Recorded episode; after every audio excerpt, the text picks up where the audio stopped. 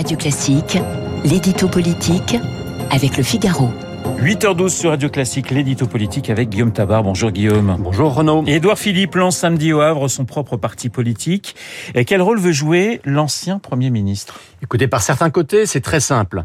À court terme, Édouard Philippe veut tout faire pour permettre la réélection d'Emmanuel Macron en 2022 et à plus long terme, il veut s'organiser pour être en mesure de lui succéder en 2027.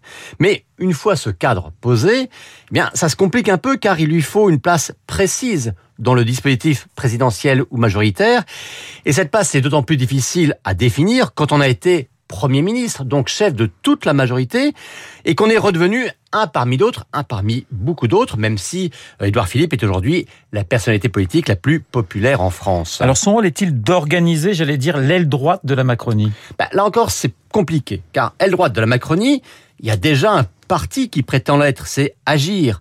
Alors justement, on a beaucoup dit qu'Agir pourrait être le socle de ce futur parti philippiste. Mais vous savez, hein, même dans le Nouveau Monde, quand on a sa petite boutique à soi, on n'aime pas les OPA d'un plus gros. Donc, les dirigeants d'Agir, dont je suis sûr par exemple que vous pouvez me citer le président, euh, Franck Riester. Bravo. Euh, disent que c'était marqué sur ma feuille, mais je le savais. Vous aviez une Mais je le savais. Donc les dirigeants d'Agir disent déjà que pas question pour eux de se fondre dans le futur parti du maire du Havre. Alors ce parti pourquoi faire? Eh bien, l'idée est d'élargir la majorité, c'est-à-dire d'amener à Emmanuel Macron des élus ou des électeurs qui ne sont pas encore dans la majorité.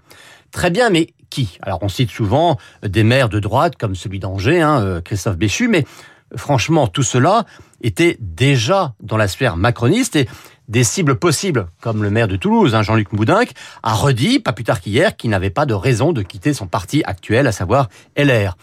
Quant au maire de Nice, Christian Estrosi, lui, il a bien rallié officiellement Macron hier, mais il n'a pas besoin de l'entremise d'Édouard Philippe pour ça. Donc ce parti, vous voyez, il est encore flou, même si bien sûr ce sont avant tout les électeurs de droite plus que les élus qu'il s'agit de séduire. Alors on sait Guillaume que les macronistes veulent se rassembler au, sein d'une maison commune, hein, je mets des guillemets à maison commune. Le parti d'Edouard Philippe, y aura-t-il sa place? Eh Bien même réponse, c'est compliqué parce que tout le monde n'est pas d'accord et que les rivalités personnelles comptent énormément dans ce débat. François Bayrou, par exemple, hein, ne veut pas confier les clés de la majorité à Édouard Philippe Peut-être parce que lui aussi se dit qu'en 2027, hein, pourquoi pas.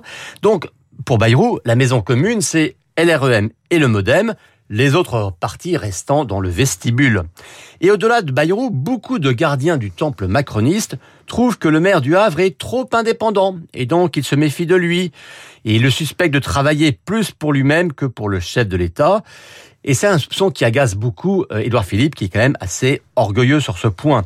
Mais par exemple, à LREM, on n'a pas aimé du tout que lors de leur campus à Avignon la semaine dernière, le maire du Havre invite carrément les adhérents de LREM à adhérer également à son parti. Bref, il y a beaucoup de fébrilité dans la majorité.